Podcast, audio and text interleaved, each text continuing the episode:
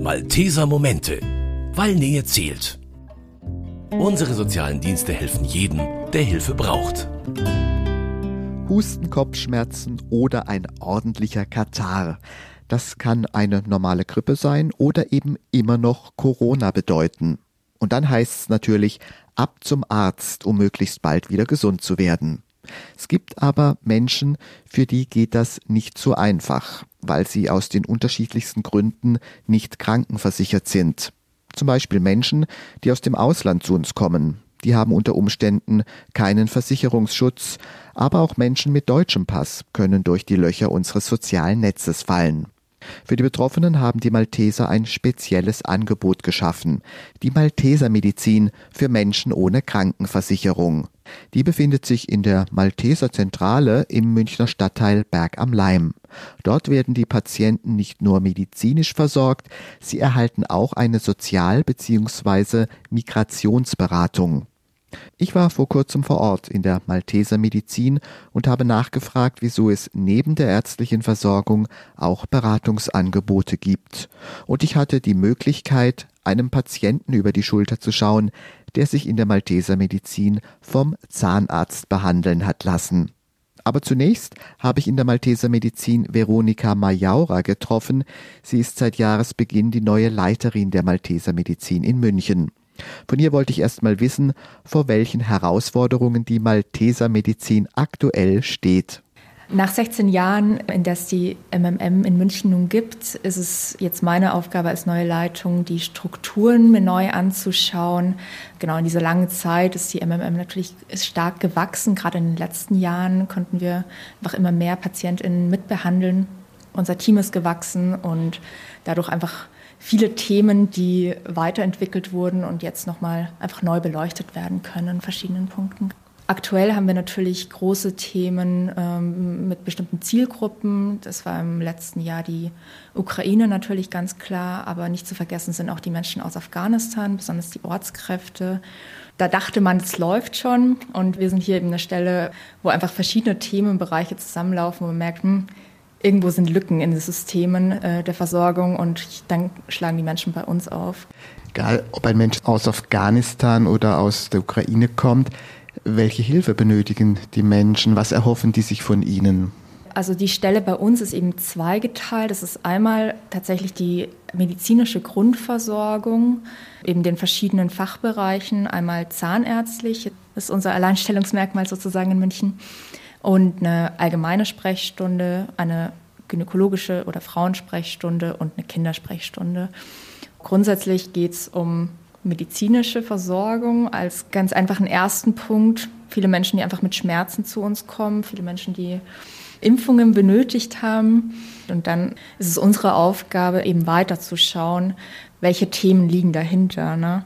Warum gibt es keine Krankenversicherung? Könnten diese Personen vielleicht schon versichert werden? Wo sind sowohl individuelle Lücken, also wo kann aktiv einer Person aktiv geholfen werden und wo sind es strukturelle Systemlücken, wo wir einfach nochmal auch politisch oder mit anderen Fachstellen weiter agieren können. In der Beratung zu schauen, wie Menschen wieder zurück in die Krankenversicherung kommen, ist also ein ganz wichtiger Aufgabenbereich der Malteser Medizin. Und Frau Majaura, vor 16 Jahren hat die Malteser Medizin ja als Einrichtung für Migranten begonnen. Mittlerweile kommen aber auch immer mehr Deutsche ohne Krankenversicherung in die Malteser Medizin. 2022 waren Menschen mit deutschem Pass mit 15 Prozent die größte Patientengruppe. Dass das so angestiegen ist, hat es auch was mit der Corona-Krise und der Inflation zu tun. Welche Erfahrungen haben Sie da gemacht? Ich würde auf jeden Fall sagen, ja. Gerade in Selbstständigkeit, wo einfach der, der Verdienst oder das Einkommen relativ gering ist, wird die Krankenversicherung eben eher zum Teil als, als optionaler Punkt gesehen. Und klar, wenn ich, wenn ich Ausgaben kürzen muss, dann ist es natürlich dramatisch, wenn das am Gesundheitspunkt passiert, aber das ist die Realität.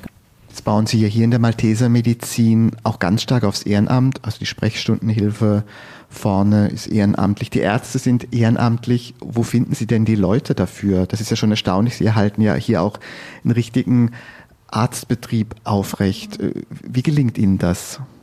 Wir haben gerade bei den ärztlichen Kolleginnen schon durchaus viele, viele langjährige Menschen bei uns dabei, die wirklich seit, ja, zum Teil seit, seit der Gründung mit dabei sind. Ne? Ich finde, das ist ein wahnsinnig tolles Arbeitsklima, gerade ja, dieses Ehrenamt, also ist es immer im sozialen Bereich natürlich ein, okay, der, der Grund, warum man was macht, ist äh, klar sichtbar, aber gerade mit Ehrenamtlichen ist es nochmal ganz besonders. Die Wege, ähm, auf denen die, die Ehrenamtlichen zu uns finden, sind, sind unterschiedliche. Viele kennen einfach die Malteser und möchten sich ehrenamtlich engagieren hier, weil sie das, das Haus oder die, die Organisation schon kennen. Ähm, gleichzeitig machen wir Ausschreibungen in ärztlichen Magazinen oder bei ähm, Ehrenamtsorganisationen wie Tatenrang zum Beispiel.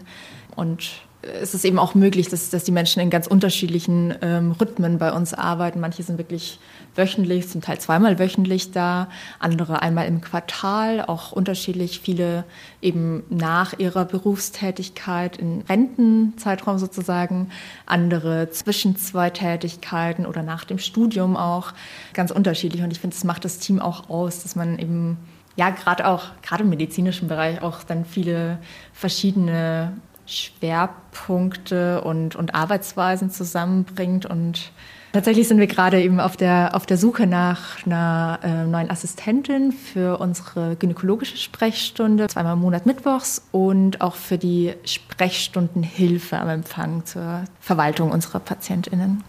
Wer in die Maltesermedizin kommt, der lässt sich in der Regel nicht nur ärztlich behandeln, er bekommt auch Beratung angeboten.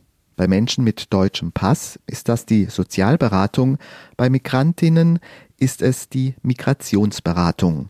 Julieta Gomez Reboredo arbeitet als Beraterin in der Malteser Medizin. Sie hat mir bei meinem Besuch in der Malteser Medizin erzählt, wieso es sinnvoll ist, den Patienten über die medizinische Versorgung hinaus zu helfen. Diese Patientengruppe ist sehr wund da kommen äh, sowohl Deutsche als auch Migranten und Migrantinnen, kommen Menschen, die keine Wohnung oder keine Obdach haben, kommen Menschen, die Selbstständige waren.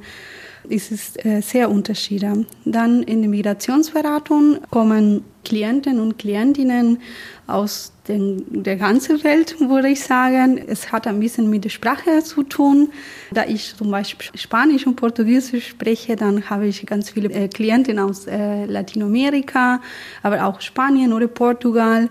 Meine Kollegin, eine spricht Griechisch, andere spricht Französisch und Lingala. Also kommt darauf an, äh, welche Sprache wir sprechen, ist unsere Zielgruppe. Wir haben auch äh, Klienten, Klientinnen, aus überall. Ähm, viele kommen zum Beispiel durch das Shopcenter zugeleitet.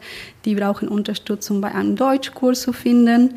Und dann merken wir, dass viele nicht nur diese Unterstützung bei Deutschkurs brauchen, sondern ganz viele andere Baustelle haben, wie zum Beispiel selbst der Umgang mit den Behörden oder mit Kindern, Kinderplatz, Kindergarten suchen und so weiter. Also Deutschland ist das A und O für die Integration, aber natürlich ist es auch wichtig, wenn Menschen kommen, dass sie ein Dach über dem Kopf haben. Und ich glaube, das ist auch ein Problem, das Sie hier sehen in der Migrationsberatung. Auf jeden Fall. Und ich würde sagen, dass in der letzten Zeit äh, ist dieses Problem noch größer geworden, insbesondere in München, wo die Mietpreise äh, gestiegen sind.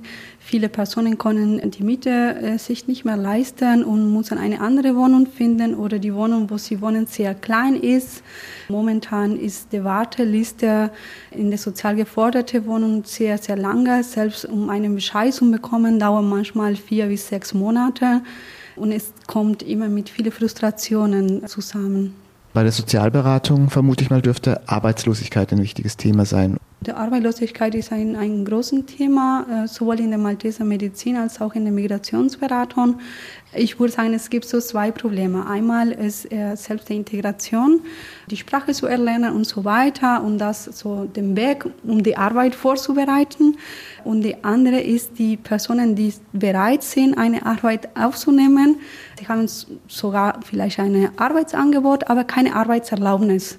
Die Schwierigkeiten sind un unglaublich groß. Es ist sehr frustriert in diesem Fall. Ja. Wir haben vorhin ja schon gesehen, dass auch immer mehr Deutsche kommen, die aus welchen Gründen auch immer aus der Krankenversicherung herausfallen. Können Sie denen wirklich helfen, zurückzukommen in die Krankenversicherung? Gibt es da Wege? Wir bieten eine Sozialberatung an und diese Sozialberatung dauert zwischen 10 und 15 Minuten und zusätzlich haben wir die Migrationsberatung. Da sind aber die deutschen Patientinnen und Patienten nicht angesprochen und deswegen versuchen wir diese Zielgruppe zu einer passenden Sozialberatung zu vermitteln zum Beispiel beim Sozialbürgerhaus oder eine Sozialberatung von der Caritas oder irgendwelche andere Stelle. Manchmal ist auch eine Schuldenberatung die richtige Stelle. Aber wir geben den Hinweis, äh, dass man kann zum Beispiel ALG 2 oder heutzutage Bürgergeld beantragen oder SGB 12 und so weiter. Ne? Wir geben die Hinweise, wo ein Weg sein könnte, aber wir können keine langfristige Sozialberatung von den deutschen Patienten anbieten. Kann man in etwa sagen, wie viele Menschen Sie in der Woche beraten? Circa 20 pro Woche, 20 bis 25 Termine vor Ort im Büro, plus die vielen Telefonaten, die mal kommen und die E-Mails, die man auch dazu beantwortet. Und das wäre in der Migrationsberatung. Dann in der äh, Malteser Medizin. Ich war für die Sprechstunde am Donnerstagnachmittag zuständig.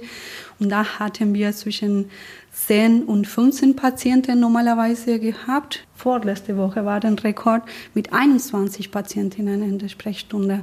Also man merkt, dass die Anzahl von Patientinnen, insbesondere am Donnerstag, steigt sehr, sehr deutlich. Und wie war das denn vor einem Jahr, als der Krieg gegen die Ukraine begonnen hat und die Menschen auch von dort nach München kamen? War da plötzlich viel mehr los? Wie haben Sie das erlebt?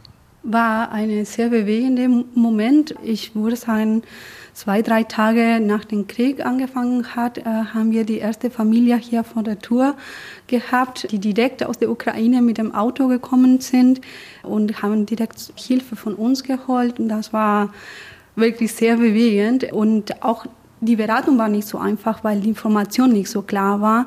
Äh, die Lage hat sich ständig geändert. Erstmal war so ein Gesetz, dann war diese Paragraph 24, da hat alles ein bisschen erleichtert. Ja, die Situation äh, in der Ukraine hat die MMM und die Migrationsberatung in den ersten Monaten zwischen Februar und, und April ungefähr sehr geändert. Und dann wieder im Juni, als die, die Menschen zwischen Sozialreferat und äh, Shopcenter wandern mussten, äh, da war eine andere große Herausforderung für uns hier in der Malteser. Sie konnten damals in der Zeit auch eine Ärztin engagieren, die ukrainisch gesprochen hat oder Ukrainerin selbst ist. Wie ist Ihnen das gelungen? Sie hat eigentlich die Malteser selbst gesucht und äh, sie hat sich total engagiert in der allgemeinen Sprechstunde. Sie war Neurologin und sie hat auch nicht nur in der allgemeinen Sprechstunde geholfen, sondern auch mal äh, übersetzt. In der Zahnarztpraxis, sie war viel da in, in den ersten Wochen. Die Folgen des Krieges sind ja auch für alle spürbar. Inflation zum Beispiel, also das Leben wird teurer. Hat das einen Einfluss hier noch auf die Beratung gehabt in den vergangenen zwölf Monaten? Ja, ich würde sagen, das äh, hat auch einen Einfluss in dem Leben der, der Menschen allgemein. Alles ist teurer geworden mit der Energiekrise, die Rechnungen zu bezahlen und auch die vielen Briefe mussten wir äh, ein bisschen aufklären, äh, was das alles hieß. Und da hat natürlich mit Arbeitslosigkeit und sogar mit Wohnungslosigkeit am Ende zu tun gehabt. Gibt es manchmal auch so einen Dank zurück von den Menschen, die kommen, dass die nochmal anrufen und sagen, oh, ich habe eine Wohnung gefunden äh, oder meine Zahnschmerzen sind super verheilt oder meine Wunde. Gibt sowas? Ja, total, auf jeden Fall. Und das ist die große Belohnung, dass wir in diese Arbeit bekommen. Diese Dankbarkeit von den Klienten, Klientinnen, aber auch die Patienten in dem MM, die zeigen das und, und großartig auch manchmal. Ne? Die äh, bedanken sich mit Worten und versuchen auch eine Kleinigkeit zu bringen, obwohl wir sagen, nein, müssen sie nichts, aber manchmal eine Schokolade oder sowas. Ja, die sind herzvolle Menschen und das ist das Allerschönste, was wir hier bekommen können. Dass die Patienten dankbar sind, das durfte auch ich erleben. Ich konnte in der Malteser Medizin einen Patienten mit Zahnschmerzen von der Anmeldung bis zum Ende der Behandlung begleiten. Es ist später Dienstagvormittag in der Malteser Medizin in München. Im Wartezimmer sitzen Patienten, die auf ihre Behandlung warten. Bevor sie Platz genommen haben, haben sie sich bei Emilia Wernberg für eine ärztliche Untersuchung angemeldet. Die ehrenamtliche Mitarbeiterin managt den Empfang in der Malteser Medizin. Die Patienten, die hier kommen, sie sind total anonym, so sie dürfen auch uns keine richtigen Namen oder Adresse uns geben. Aber wir fragen schon, woher kommen sie und Geburtsdatum und äh, woher haben sie auch gewusst, äh, unsere Malteser Medizin, wie sie sind zu uns gekommen. Sieben Patienten hat Emilia Wernberg heute bereits registriert. Für die ehrenamtliche Sprechstundenhilfe eine überschaubare Zahl. Sie hat schon ganz andere Tage erlebt. Letzte Woche waren bis 20, also es ist jede Woche wirklich sehr unterschiedlich. Zu den Patienten, die sich heute bei Emilia Wernberg registriert haben, gehört ein Mann aus Bosnien. Auch er hat keine Krankenversicherung. Momentan habe ich keine, weil ich habe Probleme mit meinem Visum und ich warte genau, dass mein Visum fertig ist. Vom Hörensagen ist er auf die Malteser Medizin aufmerksam geworden, erzählt der Patient. Lange überlegt, ob er das kostenlose Angebot annehmen soll, hat er nicht. Denn der Mann braucht dringend eine Behandlung beim Zahnarzt. Weil ich habe Probleme mit meinem Zahn. Mein Zahn tut mich weh. Schließlich hat das Warten ein Ende. Der Patient wird von Dr. Hans Schürkemper in Empfang genommen. Die beiden gehen zusammen ins zahnärztliche Behandlungszimmer. Für Dr. Schürkemper ist das seit drei Jahren Routine. Der Zahnarzt aus München ist im Ruhestand, praktiziert aber noch ehrenamtlich für die Malteser Medizin. Also wir machen in erster Linie Schmerzbeseitigung von Zahnextraktionen über Wurzelbehandlungen bis Füllungen. Alles drei können wir leisten. Zahnersatz machen wir nicht, weil das ist nicht in unserem Spektrum. Heute legt Dr. Schürkemper allerdings nicht selbst Hand an. Er übergibt den Patienten an eine Kollegin, die sich entschieden hat, wie Dr. Schürkemper zukünftig ehrenamtlich als Zahnärztin für die Malteser tätig zu sein. 15 ZahnmedizinerInnen gehören bereits zum Team und die haben übers Jahr gut zu tun, erklärt Dr. Schürkemper. Die Zahnärzte decken über 50 Prozent der Behandlungsfälle hier ab. Und zahlenmäßig haben wir ungefähr, ich glaube, das waren 2500 Behandlungen im Jahr. Das ist relativ konstant geblieben. Weil der Patient aus Bosnien gut Deutsch spricht, braucht es keinen Dolmetscher. Er legt sich einfach auf den Behandlungsstuhl und schon geht's los, wie bei jeder anderen Zahnarztbehandlung auch. Was kann ich für Sie tun? Ganz hinten oben. Ich habe früher hier meine Zähne gemacht und jetzt ist alles geklebt. Und wenn ich heiß oder kalt trinke, dann, War dann das kommt die Schmerz. Krone? Genau. Ah, okay. Die Krone stellt sich schließlich als Brücke heraus. Die hat sich gelöst und muss nun wieder angeklebt werden. Der Zahnarzthelfer rührt dafür den Zement an und streicht ihn auf die Unterseite des Zahnersatzes. Und weil der betroffene Zahn vor dem Neuverkleben gereinigt werden muss, wird es für den Patienten nun doch noch etwas ungemütlich. Ich mache den Zahn jetzt ein bisschen sauber. Ah, klar. Ja, ich weiß, ich weiß. Und jetzt müssen wir dazu beißen, bitte. Jawohl. So, und das müssen wir jetzt aushärten lassen. Nochmal zubeißen. Ist das wie vorher? Mhm. Ja? Dann haben wir es geschafft. Haben wir schon. Ich danke Ihnen vielmals. Gern geschehen. Ciao, ciao. Bis dann. Tschüss. Die Brücke, die sitzt wieder fest und der Patient ist sichtlich erleichtert und zufrieden. War schnell und gut. Gott sei Dank, das gibt sowas, kann man so sagen. Was machen wir, wenn sowas gibt es nicht dann? Was machen wir dann? Sorgen um den Fortbestand der Malteser Medizin muss sich mit Blick auf die Personalsituation niemand machen. Neben den ZahnmedizinerInnen engagieren sich weitere 23 ehrenamtliche Ärztinnen und AssistentInnen für Allgemeinmedizin, Kindermedizin und Gynäkologie. Hinzu kommen noch die Dolmetscher und BeraterInnen. Und alle helfen gerne, erklärt Sprechstundenhilfe Emilia Wernberg stellvertretend für das Team der Malteser Medizin. Es macht mir wirklich eine Freude. Wir sind ein gutes Team und ich habe Zeit und mache mir einfach Freude, Leute zu helfen. Aber natürlich gibt es auch immer etwas zu verbessern. Mit Veronika Majaura hat die Malteser Medizin seit kurzem eine neue Leiterin. Bei ihr habe ich am Ende meines Besuchs in der Malteser Medizin nachgefragt, welche Ziele sie als Leiterin verfolgt, was sie in der Malteser Medizin ändern bzw. weiterentwickeln möchte. Ich glaube, es geht immer darum, tatsächlich den Bedarf nochmal sich genau anzuschauen und dann die Strukturen da anzupassen. Wir merken zum Beispiel zurzeit, die Donnerstagnachmittage sind sehr, sehr voll, während Dienstagvormittags zum Beispiel nicht so viel los ist.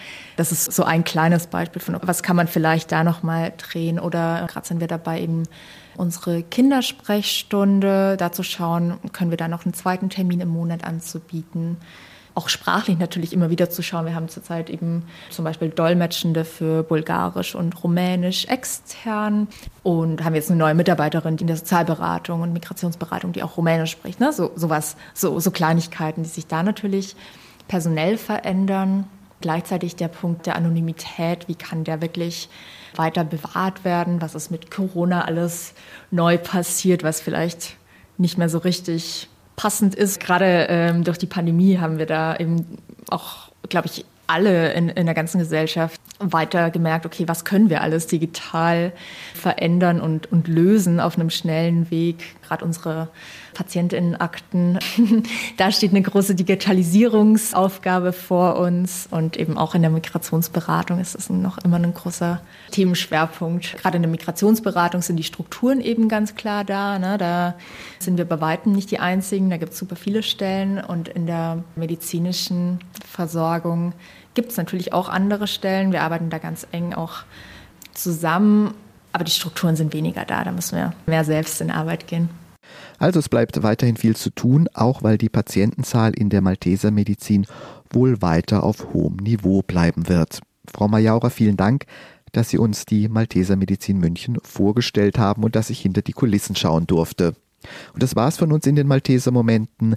Ich bin Paul Hasel. Ich wünsche Ihnen allen eine gute Zeit. Das waren die Malteser Momente, der Podcast der katholischen Hilfsorganisation der Malteser in Zusammenarbeit mit dem katholischen Medienhaus St. Michaelsbund und dem Münchner Kirchenradio.